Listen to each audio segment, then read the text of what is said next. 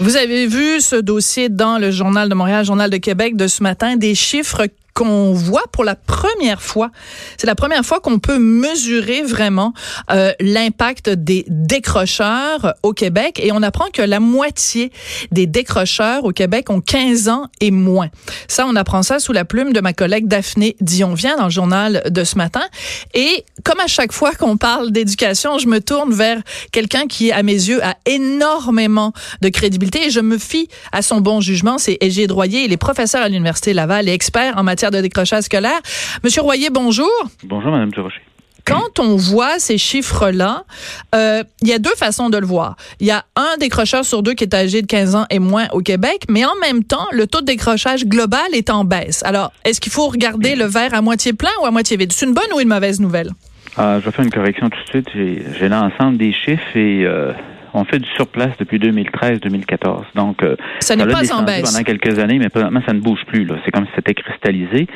Ça vous donne 40% des décrocheurs ont entre 13 et 15 ans et 45% des décrocheurs ont entre 16, ont 16 et 17 ans. Et là, ça donne deux, ces faits brutaux-là amènent deux considérations importantes. Pour les 13 à 14 ans ou les mm-hmm. plus jeunes encore, là, ça implique absolument qu'il faut revoir toute la collaboration de la DPJ et des écoles. Et l'autre élément, c'est là que c'est tout à fait surprenant. Une trentaine d'États américains, trois provinces canadiennes ont rendu l'école, après avoir donné des mesures, des genres de SWAT éducatifs pour intervenir rapidement, ont rendu l'école obligatoire jusqu'à 18 ans. Donc, quand vous avez 4254 euh, jeunes de 16 et 17 ans qui ont quitté l'école sans aucune espèce de, diplôme, là, mm. vous devez vous poser des questions absolument sur la pertinence et même ça, m'apparaît injustifié de pas y aller par rapport à des mesures et éventuellement une attente très claire qu'on va à l'école jusqu'à 18 ans au Québec. D'accord. Bon, alors y a, vous abordez deux points. On va les prendre séparément l'un et mhm. l'autre. Mhm. On va d'abord, dans un premier temps, parler de l'âge. Donc ici au Québec, on le sait, c'est la loi. On doit aller à l'école jusqu'à 16 ans. Mhm. Si demain matin, le gouvernement de la CAC décidait que l'école est obligatoire jusqu'à 18 ans, concrètement, qu'est-ce que ça changerait sur le terrain?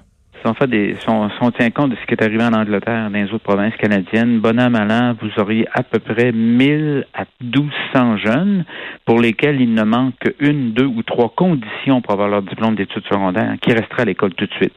Et c'est quoi ces conditions-là? Donc, c'est quasiment l'équivalent d'une grosse école secondaire. Absolument, c'est énorme. Euh, Mais c'est quoi ces conditions-là? Qu'est-ce qui fait, autrement dit, M. Royer, qu'est-ce qui fait qu'aujourd'hui, dans une société comme la nôtre, un jeune décroche de l'école? Regardé la, ventilation de ces chiffres-là, je l'ai devant moi. C'est essentiellement des jeunes qui ont des retards scolaires ou des difficultés scolaires, euh, des difficultés ou des handicaps ou des problèmes importants de retard scolaire. C'est vraiment le, gros, la grosse proportion de ces jeunes-là. Donc, si on intervient beaucoup plus tôt au niveau du primaire, c'est évident qu'on va avoir un impact. Par la suite, au niveau du secondaire, dès qu'on a quelques indications qu'un jeune est sur le point, a des difficultés à l'école ou même c'est c'est plus avancé que ça, et sur le point de décrocher, ça nous prendra un genre de SWAT, comme je mentionnais tout à l'heure, un genre de SWAT éducatif. Une équipe d'intervention tactique. Une équipe d'intervention. Et là, on fait du sur et là, on fait du sur-mesure. Moi, si j'ai un gars de 16 ans qui veut absolument travailler, à la limite, il n'y a aucun problème, mais tu vas demeurer pour qu'un employeur puisse euh, te donner un emploi il va falloir que tu fasses la preuve que tu es toujours inscrit à une école secondaire et hmm. tu poursuis tes études secondaires, que ce soit le, un soir ou deux par semaine ou que ce soit le samedi. L'autre élément, c'est que on appelle ça en, anglais, c'est le terme, c'est un nudge, un genre d'incitatif. Si moi, je veux, malgré toutes les mesures d'aide que j'ai, reçues ou qu'on m'offre, je veux quitter l'école, je dois, mes parents parce que je suis mineur, doivent faire une demande de dérogation en disant l'école est ah, obligatoire jusqu'à 18 ans au Québec, mais là, pour telle, telle, telle, telle raison, moi, parent, moi, tuteur légal, je fais une demande pour que mon enfant cesse de fréquenter l'école. Parce que présentement, vous avez 15 ans et demi, 15 ans et trois quarts, vous quittez l'école, il ne se passera pas grand-chose. Même, il ne se passera rien. Bon, c'est ça. Alors ça, c'est là qu'on retourne à mon euh, au premier point que vous avez soulevé, qui est celui de la DPJ. Donc, mhm. selon les règlements, on sait qu'ils sont pas toujours appliqués euh, au Québec. Normalement, quand une direction d'école voit qu'un élève de moins de 16 ans ne se présente pas en classe, ils sont obligés d'appeler la DPJ. Oui. Et là, présentement, j'ai des critiques qui viennent des deux côtés. Oui. Je suis dans le réseau scolaire depuis déjà quelques décennies. là.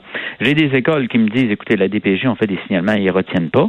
Et j'ai des gens, des intervenants de la DPJ qui me disent, écoutez, les collaborations avec les écoles, là, c'est très, très difficile. Donc, tout le monde se renvoie à la balle, finalement. Donc, il faut que Mme Laurent mette ça, si ce n'est déjà fait, mette ça à son agenda, que toute la collaboration avec les milieux scolaires, puis pas nécessaire d'avoir des tragédies comme on a vu, entre autres, là, récemment, mais établir, étudier, voir ce qui se passe et établir des manières concrètes et efficaces de collaboration avec les milieux scolaires. Et les écoles ont une part de responsabilité, les intervenants de la DPJ aussi. Oui, parce que, juste, Monsieur Royer, deux secondes. C'est parce que, oui, allez-y, c'est parce que je veux, vous, vous avez glissé très, très vite, puis je veux, c'est important, parce que vous faites référence, j'imagine, à la petite fille martyre de Granby, mhm, mhm. et euh, c'est son père avait laissé entendre, oui, mais c'est correct, euh, oui, elle va pas à l'école, mais je vais m'en occuper, moi, je vais faire l'école à la maison. Donc, il y a eu un manque de communication entre l'école, la DPG, tout ce monde-là ne se sont pas parlé. Donc, c'est un exemple, selon vous, de, manque de communication euh, utile entre les deux? En tout cas, si je ne si je commande pas spécifiquement cet exemple, cet exemple-là, il demeure que ça, votre interprétation me semble aller dans le sens, mais j'en ai 3877 de jeunes de moins de 15 ans qui sont pas à l'école, de 15 ans au moins qui sont pas à l'école présentement. Donc, la journée où on dit, puis là, c'est un exemple qu'on pourrait associer à celui que vous venez de donner, réussir à l'école, avoir des amis à l'école et être bien à l'école est un facteur de protection, particulièrement pour des jeunes qui sont vulnérables et qui vivent hmm. des difficultés.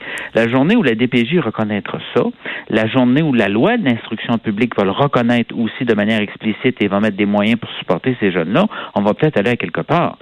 Je vous dis, moi, je sors de la province et je avec des intervenants ontariens ou des, intervenants du Nouveau-Brunswick ou d'ailleurs, puis je leur dis qu'on a, écoutez, sur un million d'élèves, on a 3877 élèves de moins de 15 ans, on a 4000 de 16 et 17 ans. Ils sont pas à l'école, ils sont décrocheurs. Et comment ils réagissent, vos collègues? Euh, ils sont découragés? Le non-verbal va être assez interrogatif. Oui, ils sont estomaqués. Qui sont polis, ils vont peut-être juste réagir non-verbalement. Écoutez, ça n'a pas de bon sens. Ouais. Et c'est pour ça que euh, on sait les meilleurs milieux, je, reprends, il y a la question de la DPJ, on vient d'en parler, la question de la fréquentation scolaire obligatoire jusqu'à 18 ans. Ce que les gens font, pendant deux ou trois ans, ils mettent sur pied des mesures de collaboration, DPJ, école, ouais. et soit éducatifs pour intervenir très tôt avec des gens qui sont à risque de décrochage. Et deux, trois ans plus tard, là, ils modifient la loi, ils rendent l'obligation à 18 ans. Mais on met en place le, genre de filet là, de mesures diversifiées, hmm. et par la suite, on modifie l'âge. La vision simpliste qu'on a présentement en disant pauvre petit, ça fait assez longtemps qu'il souffre, pourquoi passer une loi puis l'obliger d'aller à l'école? C'est pas une vision éducative du développement des enfants et des adolescents. Mais non, parce que de toute façon, c'est pas en les forçant qu'on va y arriver. Et si ben on les maintient dans le système scolaire, mais que dans le système scolaire, on n'est pas capable de prendre soin de leur retard ou de leur déficience, ben ça donne rien. On va juste continuer à les écœurer plus longtemps. Je m'excuse d'utiliser le terme, mais un élève qui est dans le système scolaire et qui a des retards tels que euh, ben il, il, se sent il se sent pas à sa place, c'est pas en le rendant obligatoire jusqu'à 18 ans qu'on va le rendre plus heureux. Donc, pour mettre les mesures préalablement, mais par la suite il faut avoir une attente sociale claire, qu'on est en apprentissage jusqu'à 18 ans ou un diplôme. Mais les deux recommandations concrètes, une recommandation à Mme Laurent, il faut vraiment qu'elle se préoccupe de ce qui se passe au niveau de l'abandon scolaire ou du décrochage des petits autre recommandation au ministre de l'Éducation, c'est absolument impensable de dire non, ça va bien au Québec et non, je m'en occuperai pas quand vous avez des taux de décrochage pareils chez les mhm. petits et surtout des taux de décrochage de 16 et 17 ans. Donc, des, des positions syndicales comme celle, occupez-nous des ceux, ceux qui ont jusqu'à 16 ans avant de penser aux 17-18 ans, c'est irresponsable. L'autre élément de dire non, on ne touchera pas à la fréquentation scolaire obligatoire compte tenu vous savez, la même logique, c'est maintenant qu'on on part tous les deux ensemble, puis on dit, bon non, nous autres, on va, compte tenu du marché de l'emploi, l'école au Québec va être obligatoire seulement jusqu'à 15 ans. Oui, pour, pour pouvoir finir, il faut donner de la main-d'œuvre euh, aux gens euh, qui, qui cherchent. Personne de, c'est une personne sensée qui pourrait dire non, non, on passer ça de 16 à 15 ans, ça n'aura aucun impact sur la persévérance. Voyons. C'est prouvé, puis c'est documenté de toute manière que ça a un impact. Donc, si vous montez votre salaire minimum, si vous dites on a une pénurie de, de personnel, ouais. Et si en plus avez des jeunes pour lesquels il ne manque une ou deux conditions, le fait de pousser à 18 ans, de tracer la ligne à un moment donné, va avoir un impact réel. C'est sûr. Par contre, euh, vous avez euh, soulevé un point, puis vous l'avez fait très rapidement, donc je vais vous demander de mhm. revenir sur ce point-là. Vous avez parlé de l'attitude des centrales syndicales, des enseignants. Selon vous, vous les qualifiez même, vous les avez qualifiés d'irresponsables. Pourquoi sont-ils irresponsables? Sont-elles irresponsables, les centrales? Écoutez, moi, c'est le commentaire qui m'a fait euh, qui m'a fait qui m'a fait réagir la semaine passée. C'est parce qu'on a jasé du 18 ans l'an passé. Oui. La semaine passée. Oui. Euh, je cite On peut s'occuper des élèves qui doivent fréquenter l'école jusqu'à 16 ans avant de penser à prolonger de deux ans la fréquentation obligatoire. Quand vous avez 4250 décrocheurs de 16 et 17 ans, là, vous faites pas une déclaration comme ça si vraiment vous avez à cœur la réussite des mm. jeunes Québécois. Écoutez, je ne veux pas vous noyer dans les chiffres, mais j'ai 30 commissions scolaires au Québec où le taux de décrochage des garçons est de 20% et plus. Wow! C'est sérieux, j'ai les documents. Écoutez, j'ai les statistiques du ministère devant moi. J'ai 30 commissions scolaires où le taux de décrochage des gars est de 20% et plus. Puis ça, on s'en est souvent parlé, hein, Monsieur Royer. Euh, le décrochage scolaire, c'est majoritairement, pas exclusivement, bien sûr, mais c'est majoritairement un phénomène qui touche nos garçons. Nos, nos... plus de garçons, oui. Oui. Alors, euh, c'est aussi un élément dont il faut dont il faut tenir compte. Euh, ça, ça soulève aussi la question est-ce que euh, les garçons se sentent à l'aise dans le système d'éducation actuel ou est-ce qu'il est ou est-ce qu'il est plus orienté euh, vers vers les filles? Je voyais récemment encore une annonce pour un programme Bravo les filles ou quelque chose comme ça, et j'ai eu le malheur sur Twitter de réécrire ben à quand un programme Bravo les garçons pour les encourager justement à, à persévérer à l'école. J'ai reçu une volée de bois vert de plein de féministes en disant euh, tu comprends rien puis euh, bon une féministe indigne là mais à un moment donné il va falloir aussi s'intéresser à cette problématique là des garçons qui décrochent. On dit parce que c'est des gars c'est pas grave ben voilà. c'est du sexisme. Ben oui. Vraiment, je fais une distinction en fonction du sexe de, du sexe des élèves. Écoutez, il y a deux gros dossiers présentement la question de la réussite scolaire des garçons et la question, la, toute la question de l'anxiété, de la dépression chez les filles. Donc, si, si, si vous regardez les interventions et les programmes s'adressant au secondaire aux jeunes qui sont anxieux et dépressifs, là, on va jaser davantage des filles, nettement. Il y a beaucoup plus de filles. Et ça va de soi, on se préoccupe de tout le monde, mais il y a un accent mis sur les filles. Mais si on parle de décrochage scolaire, ou si on parle de jeunes expulsés ou suspendus des écoles. Écoutez, j'ai infiniment plus de gars que de filles. Et c'est pas votre faute, c'est pas de la mienne, c'est pas une construction sociale. C'est une constatation. ces, ces jeunes-là sont vraiment dehors ou ces jeunes-là décrochent vraiment. D'accord. Euh, mettons que j'ai euh, 14 ans. Euh, J'étudie, euh, euh je, suis à l'école. Euh, j'ai des retards. Euh, j'ai, il manque de ressources, donc ça me prendrait, je sais pas moi, un orthophoniste, ça me prendrait plein de, de logs pour s'occuper de moi il y en a pas de ressources à l'école où je vais. Euh, puis j'apprends qu'à l'épicerie du coin, euh, il manque de personnel. Euh, puis les gens sont vraiment super gentils. Fait que puis ils me payent bien. Puis à l'école, je me fais écœurer, je me fais intimider parce que justement, j'ai un retard scolaire. Dans la tête de l'enfant, dans la tête du garçon de 14 ans, l'équation est facile à résoudre. Là. 2 plus 2 égale 4. Là. C'est évident que vous avez deux facteurs qui tirent dans le sens contraire. Et vous avez raison. Écoutez, d'une certaine, manière, le, velcro ou l'attachement avec l'école est extrêmement faible. Et là, j'ai un milieu de travail, peut-être même 15, 16, 17 ans, qui, comme tel, serait valorisant. J'ai peut-être un salaire minimum aussi qui va me permettre de gagner. Écoutez, si vous avez un salaire minimum, prenez un exemple. Le salaire minimum sera à 13 Vous travaillez 30 heures par semaine. C'est une fortune pour un enfant de pour un jeune de 16 ans. Mais ça, il y a des solutions créatives qui ont été trouvées là-dessus. Et entre autres, celle de dire que moi, pour engager un jeune dans mon dépanneur, un jeune qui a moins de 18 ans dans mon dépanneur ou ailleurs, il faut qu'il me fasse la preuve, soit qu'il ait son diplôme du secondaire, ou soit qu'il soit toujours inscrit à l'école et qu'il poursuit sa scolarité ou ses études, que ce soit le sport, ça, c'est bon. ou ailleurs. Ça, c'est bon.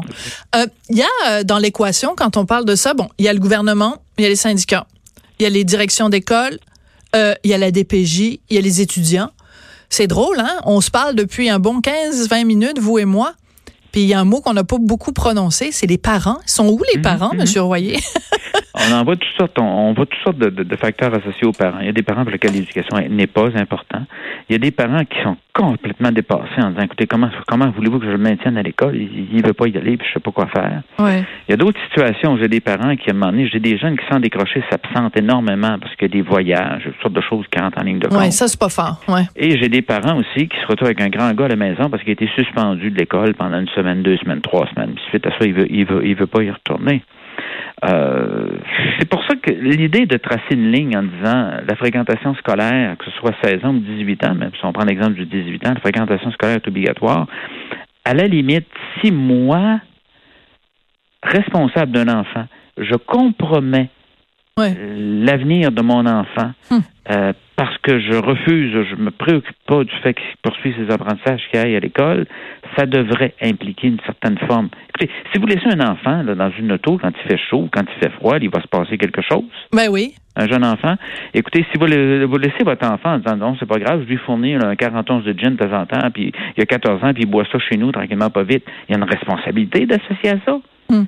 Bon, et qu'imaginez, la, je continue à dire que c'est une forme de contre, compromission pour un jeune de 14, 15, 16 ans. Bien sûr. De ne pas être en mesure de réussir un certain nombre d'apprentissages à l'école. Ben, c'est parce qu'il se prépare, il se prépare des échecs dans la vie. Oui, il se ben prépare ben ben à une vie de, une vie de schnout, là.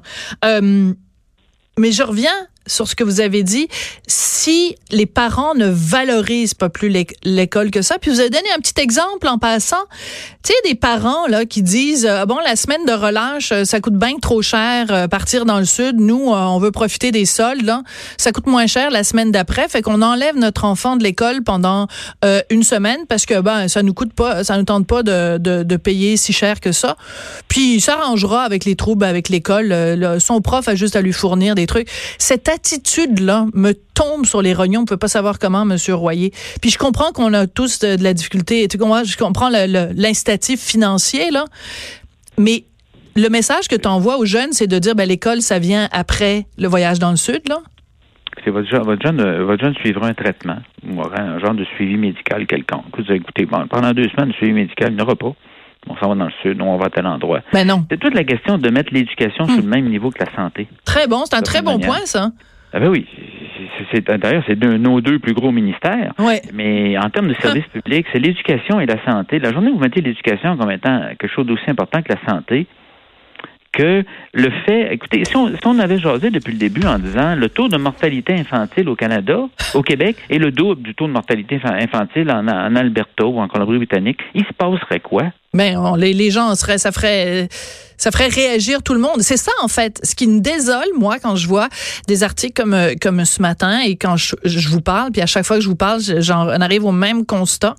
Ce qui me désole, c'est le manque de considération qu'on a au Québec pour l'éducation. De toute façon, regardez la façon dont on traite les gens qui sont, qui justement accumulent des diplômes, des gens qui s'expriment bien, des gens qui font étalage de leurs connaissances.